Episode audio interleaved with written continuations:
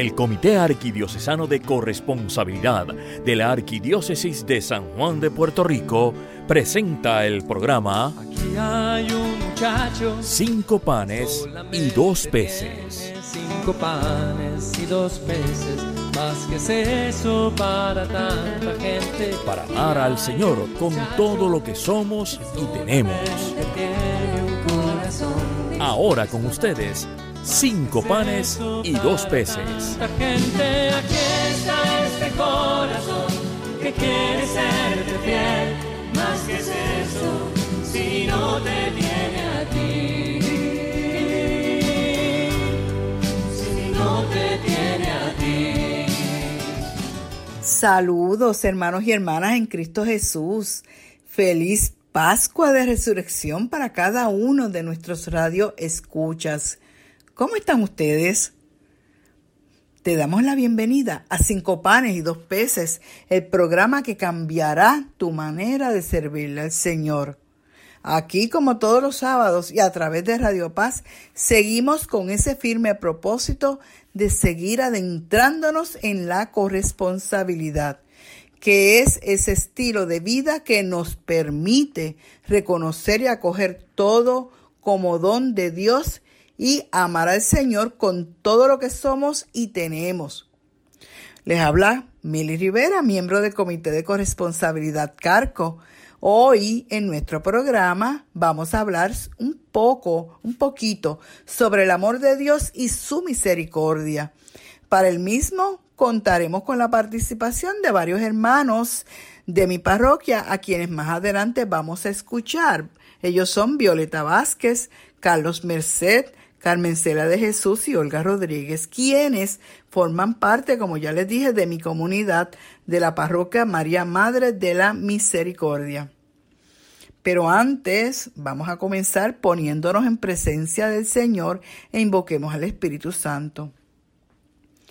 Espíritu de comunión, alma y sostén de la iglesia, haz que la riqueza de dones que continuamente das a cada uno sea reconocida, acogida y compartida generosamente según tu voluntad.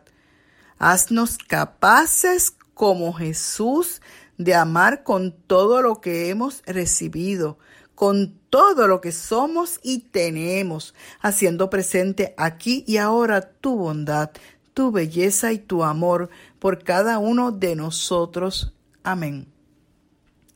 Hemos terminado la Semana Mayor y tal vez, al igual que yo, hay muchos que nos acordamos de las palabras de la carta de Juan capítulo 3 versículo 16, donde nos dice, porque tanto amó Dios al mundo que dio a su Hijo único, para que todo el que crea en Él no perezca, sino que tenga vida eterna. Meditando entonces este versículo, nos lleva a pensar, a preguntarnos, ¿cómo es ese amor? ¿Cuán grande y cuán profundo, cuán intenso es ese amor? Amor incondicional, amor incomparable, amor inmensurable, en fin, amor que es imposible el poder describir con palabras. De lo que estamos seguros es que dio la vida por ti y por mí. Me atrevo a decir que solo aquel que ha experimentado la fuerza de, de su misericordia, porque sencillamente eso es lo que continuamos recibiendo. Ese amor se transforma en misericordia para no perdernos.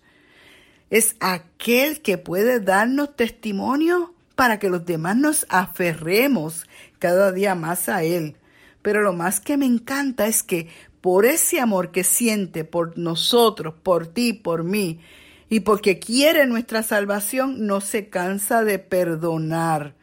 O sea, Él murió por ti, por mí y sigue perdonándonos. Sigue detrás de nosotros tocando a la puerta y llamando, como nos dice Apocalipsis 3, 20, perdón.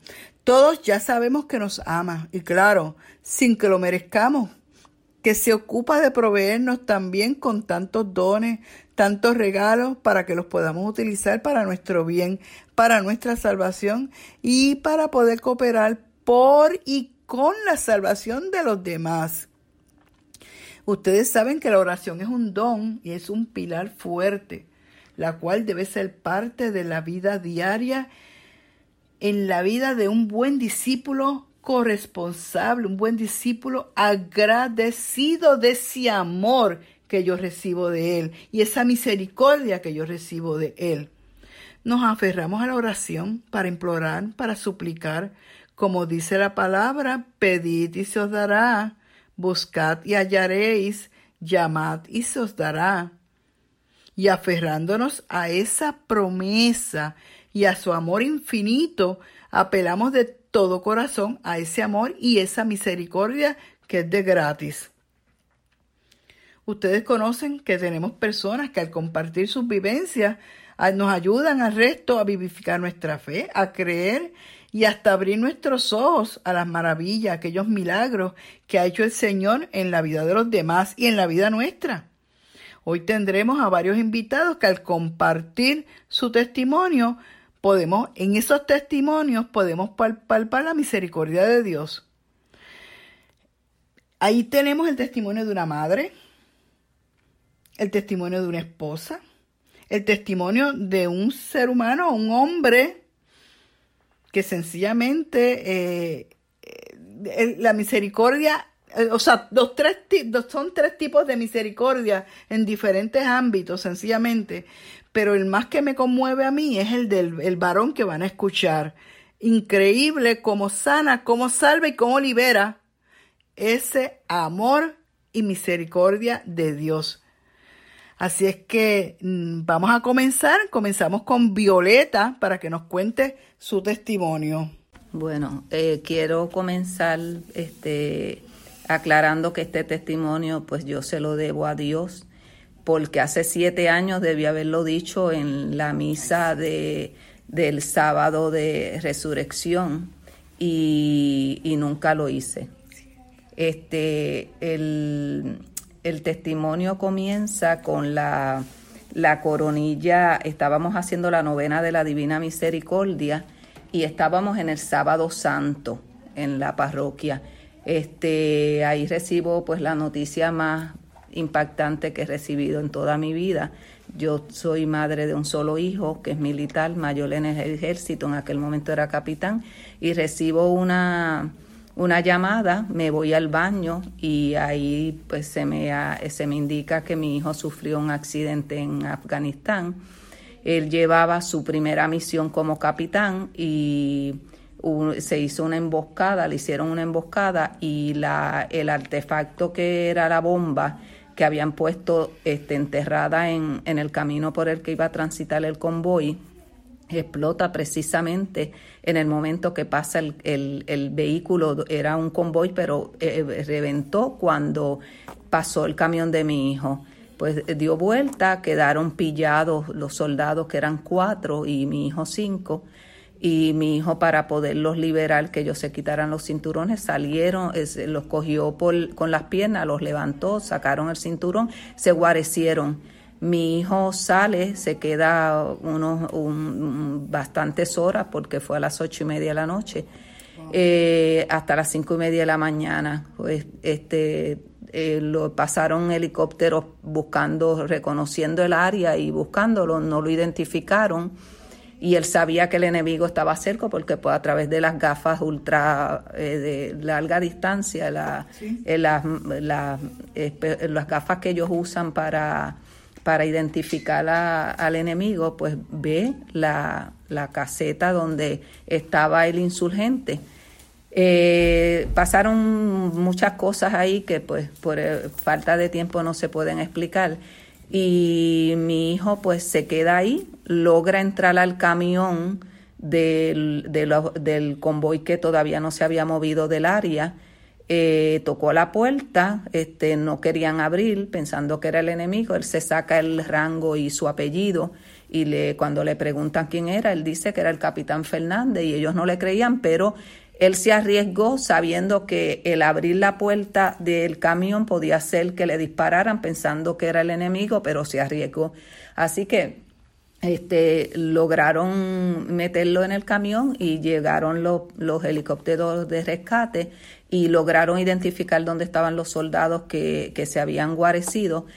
Y pues el testimonio de eso es que eh, eh, no, yo no logré saber el estatus de mi hijo hasta pasada las seis de la tarde de ese día, así que se pueden imaginar la angustia de, de esta madre esperando saber de su hijo. Y es en, en, una llamada que hizo mi esposo a una oficina en Washington que se le dice que él estaba hospitalizado en un área aislada eh, con un impacto fuerte en la cabeza, unas costillas rotas y, y unas laceraciones en su cuerpo, pero que estaba bien. Eh, en ese momento estábamos haciendo la novena, yo vine a las 3 de la tarde para continuarla, aún con toda la situación que estaba pasando, y los hermanos se unieron en oración, ofrecieron la coronilla por la salud de mi hijo y el doctor Yado aseguró que en el nombre de Dios mi hijo iba a estar bien, que no me preocupara.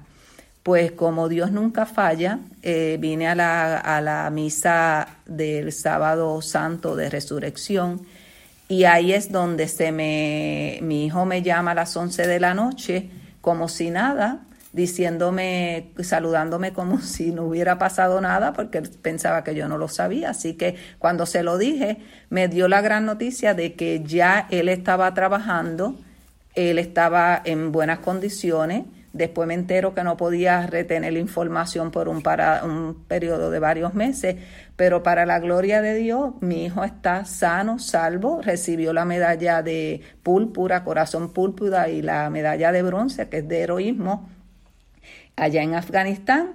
Y gracias a Dios ya está casado, él no se había casado, estaba comprometido y tiene dos bellos hijos y me siento muy orgullosa de eso y me siento feliz de el milagro que hizo la novena de la y todo por, la, por esa novena y la coronilla, porque tú vienes continuamente jueves tras jueves, no ha, no ha faltado, no falla. Tu devoción, conocemos muchos aquí que, que es genuina, este, y que yo sé que también transformó y, ha tocado tu vida, tanto la tuya como la de tu esposo.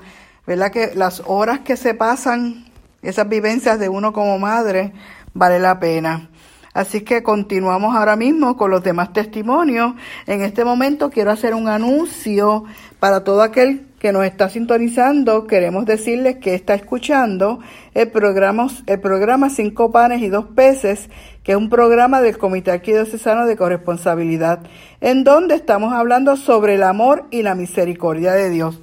Y continuando con ese testimonio estos testimonios que ustedes saben que, como ya les dije, los testimonios edifican y, y bueno, nos ayudan a crecer en comunidad y en oración, especialmente con este don que es la coronilla. Aquí tenemos a otra madre también, este, mi amiguita Carmen, mi hermanita en Cristo, Carmen, Carmen Celia, que ya nos tiene también otro testimonio.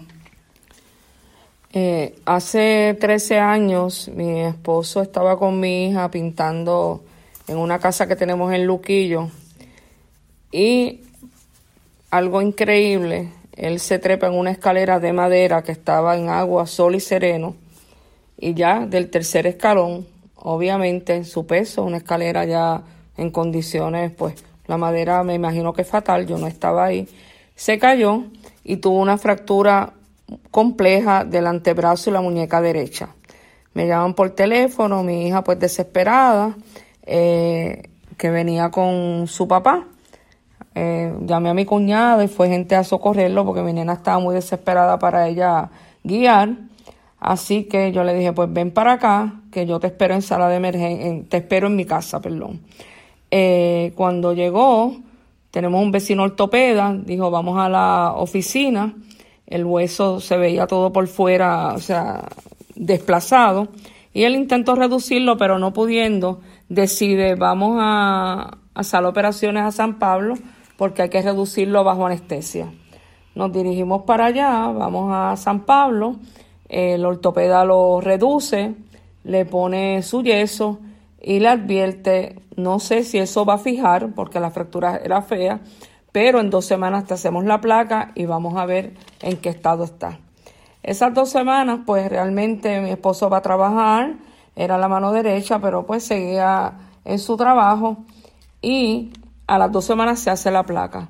Cuando se hace la placa, el ortopeda le dice, mira, hay que ir a sala operaciones porque la fractura, eh, los huesos se desplazaron. Así que esto es pues en sala operaciones con una placa eh, y luego un yeso. Él lo citó para una semana para hacer el procedimiento. En esa semana mi esposo realmente, pues para mí, y él también tendría que saberlo, era algo relativamente común y sencillo, pero el desespero de él y el mal humor era tan grande, o sea, él no voy a ir, yo no me voy a operar, yo no, yo sabiendo que él tenía que entender que eso era la única solución. Llegó el día de la operación y el caso de él, pues el ortopeda tiene otros casos y como sabía que era un poco complicado, lo dejó para lo último. Esa espera por la mañana dentro de la sala de espera, ante sala, sala operaciones, él estaba desesperado, bien negativo, al punto que yo le dije, mira, hablé, métanlo adentro, aunque todavía falte tiempo. Así hicieron, ¿verdad? Lo llevaron a la sala de operaciones y la operación duró muchísimo tiempo. Cuando salió el ortopeda, dijo, mira, estaba difícil, pero se le puso su placa de titanio y su yeso. Así pues él hacía su vida diaria trabajando y todo. Siempre empezó con ya los dos días con mucho dolor de espalda y con dificultad para el orinar. Como le pusieron un folio pensamos que era una cistitis, pero eso pues seguía ahí. Mm. Y ya casi dos semanas después, en unos días que está trabajando, una compañera le, le dice, mira, eh, Francisco, tú te ves mal, vete a tu casa. Yo estaba trabajando, él me llamó, me dijo, mira, me vine para casa porque Michelle dijo que me veía mal. Este, yo ya lo había notado lento y como la, lengua pesada, dos o tres días antes. Bueno, pues me dijo, no, no, yo no voy. Digo, bañate, vístete, que yo voy a buscarte. Eh, así hice. Cuando llegué a casa, él dijo, no. dije, no, vamos. Llegamos a sala de emergencia. Eh, los laboratorios se hicieron rapidísimo. Y cuando me llaman, me dicen, mira Carmen, eh, los laboratorios arrojan que Francisco está en fallo renal. Wow. Causa. Complicó. No las podíamos imaginar porque causa médicas obvias no ha habido, porque lo, había que pasado, lo que había pasado es lo que les expliqué. Así que eh, él estaba por la misma condición del fallo renal, estaba consciente, pero eh, se desorientaba por momentos y pues empezamos el tratamiento, ¿verdad?, que conllevaba. Cuando van a ponerle un foli, porque era importante ver cuánto estaba orinando, pues él se rehusó a que le pusieran el foli convencional y le ponen lo que llaman un condom foli, que realmente pues no es lo adecuado, pero es lo más que pudieron ponerle. Así que lo admiten a la unidad intensivo, en eso pues está, pasa el doctor Yadó, oramos, otras eh, enfermeras de otras eh, denominaciones religiosas oraron también y yo me uní a ellas también. Bueno, se hizo mucha oración. Eso llegó a intensivo de noche. Las enfermeras me dijeron, doctora, se puede quedar, pero pues realmente, ¿verdad? No va a ser mucho, pero lo que usted quiera. Así que yo decidí ir a casa porque tenía que recoger también otras cosas y lo dejé. Eso fue a las 2 de la mañana, Miría. Cuando llegué a las 6 de la mañana, las enfermeras me dicen, mire, doctora, no ha orinado prácticamente nada. Los laboratorios siguen igual de alterados. Así que había una puerta, su cama estaba cerca de una puerta de cristal, de, de unos cristales, unas ventanas de cristal y yo pues miré así, ya yo en esa, en esa noche no dormí esas cuatro horas rezando y dormitaba. me imagino y me levanté a la, coronilla, aferrada a la, fe. en aquel entonces a la fe. Ah, todavía no conocía. Eh, y miro por la ventana y digo, Señor, ya yo pensaba que él en dos o tres horas iba a venir la nefróloga e iba para diálisis, ya eso yo lo sabía que era así. Me quedé mirando así al cielo, ahí imploré al Señor con una fe grandísima y las enfermeras me dicen, como él está ahora medio dormido, ¿qué usted cree, doctora, si le ponemos el foli que mandaba? dije, pues olvídese, ustedes son enfermeras muy cualificadas, hagan lo que ustedes quieran. Le pusieron el foli y fue algo increíble.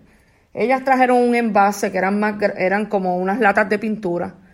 Se llenaron de dos a tres. Una cosa increíble. Y ellas nos dicen que usted cree de hacerle las muestras de sangre antes que llegue la nefróloga otra vez. Se las habían hecho apenas dos horas antes. Y yo le dije, lo que ustedes digan. le sacaron las muestras de sangre, las cuales una de ellas estaba cinco veces alterada y la otra casi siete veces alterada. Estaba en un fallo renal franco, todos los parámetros. Esas muestras de sangre, ya las como era de intensivo, en menos de una hora teníamos los resultados y una de ellas bajó a menos de una vez lo alterado y la otra entre una o dos veces lo alterado. Algo increíble. cuando, cuando llega la nefróloga, evalúa el caso y realmente no tenía ninguna explicación clara de haber esto pasado, de la caída, de la sala de operaciones y entrar a fallo renal. Pero dijo, vamos a ver cómo siguen las otras pruebas y se le hizo un, un sonograma de próstata. Llega el urólogo, tampoco entendían. Así que cuando ocho horas después, los laboratorios de mi esposo estaban prácticamente normales. Wow. Ese mismo día, no estuvo 24 horas en intensivo, lo pasan, dicen, vamos para cuarto con esos laboratorios, ya el orinando normal con foli, pero orinando vaciándose. Después de todo aquello. Eh, de intensivo nos tocaba otra habitación en otro piso, los cuartos privados pues son escasos, y me dicen, no, vamos a, a darle un cuartito aquí mismo en el segundo piso de donde él estaba. Y pues, pues chévere, vamos al cuarto, eran, faltaban 15 minutos, quizás 10 minutos para las 3 de la tarde se acuesta él, me quedo yo al ladito recogiendo y prendemos el televisor y cuando prende el televisor vemos esa imagen bella de la Divina Misericordia para empezar la coronilla televisada. Wow, sí. Así que nos unimos a la coronilla. Yo no, no había hecho la coronilla, yo había escuchado de la misericordia, pero no, no la había hecho nunca. Así que esos dos o tres días que estuvo, porque yo creo que él no recuerdo, pero más de dos días él no estuvo, porque como les dije, ya todo, bueno, estuvo como tres días, ok. Todos pensaban que él podía tener lo que llaman esclerosis múltiple, en el sentido de que teniendo ese volumen de orina, él no le dolía, pues pensaban que estaba perdida de sensitividad, lo mandan a agua, le hacen MRI desde la cabeza hasta la columna, algo que el médico amigo mi urologo me dijo, no te quise decir lo que buscaban, yo decía, ¿qué buscarán? Y era buscando que podía ser una esclerosis múltiple porque no tenían explicación para cómo él aguantaba eso sin quejarse. Todo eso salió negativo, en Caguas también se puso un poco ansioso, este, pero todo para la gloria de Dios salió negativo. Así que como causa pues sí encontraron que la próstata de él estaba grande, una explicación no convincente para nadie, pero que el efecto de anestesia hizo que esa próstata se trancara, él retuvo la orina y de ahí pues fue el fallo renal. Eh, de ahí en adelante, pues obviamente todos los días él hacía la coronilla en mi casa, pues estaba con Foley dos, tres veces, yo por igual. Al año fuimos al santuario que queda en Estados Unidos, que es el Santuario Nacional en Stockbridge, a darle gracias ahí de frente con, con la misericordia. Y de ahí en adelante, pues la misericordia ya ha sido una forma de vida de nosotros donde realmente pues realmente pues nos entregamos a esto y hemos pasado por situaciones difíciles. Sí, porque yo sé que tienes muchas cosas que en tu vida. En mi vida he pasado otras también en mi familia, con mi hijo también dos situaciones médicas que yo misma ni me reconozco cómo, cómo he reaccionado, porque mi cuñada en una me dijo, pero ¿cómo tú no fuiste esa segunda vez? A, tu hijo que le iban a hacer un procedimiento y mandaste a, tu esposo. Digo, pues mira, yo misma ni me lo creo. me quedé tan confiada de que todo iba a salir en, para un procedimiento que realmente era rezar, pero ni lloré en esa pues segunda situación que tuve con esa es la confianza que tenemos nosotros en, que yo tenía tan grande que todo iba a salir que todo va a salir bien de verdad que sí. así mismo es. Así es que nada y aquí pasamos para el próximo testimonio. Mi amigo y hermanito Carlos, que tiene un testimonio hermoso de vida y que en, su vida él mismo ha vivido también la misericordia de Dios. Y es lo que vemos ahora, es un nombre nuevo de conversión. Carlos, puedes contarnos por encimita, ¿verdad? No tienes que dar detalles de ese testimonio. Sí. Eh, que implica la misericordia. Maravillosa. Yo llegué a María Madre de la Misericordia eh, hace tres años y 18 días. Eh, llegué a través de una invitación que me hizo un vecino mío, a la cual pues yo me hice muchas preguntas y pues él me las bateaba todas. Y pues yo dije que era una buena oportunidad para pedirle perdón al Señor. Y pedí pues que si yo iba con él tenía que confesar mis pecados. Y llego y gracias a Dios pues había un sacerdote esperándome para confesar mis pecados. Sí, pero no has dicho que era para que te lavaran los pies, porque fue un jueves santo. Sí, fue un jueves santo también. Este, recibí esa bendición Importante. de, del lavatorio de pies. Pues confieso mis pecados, me siento en el primer asiento de la parroquia, eh, donde pues lloré mucho, porque había estado tantos años separado pues del amor de Dios. Eh, hacía más de 30 años que yo no pisaba una parroquia. Y llego y a mitad de la misa, pues eh, por primera vez en mi vida yo sentí el amor de Dios en mí. Pues, Porque te estaba recibiendo con los me brazos. estaba recibiendo con los brazos abiertos. Y a partir de ese momento ya yo no volví a ser la misma persona. Eh, fui adicto por 27 años. Todas mis adicciones desaparecieron en ese momento. Y pues seguí perseverando.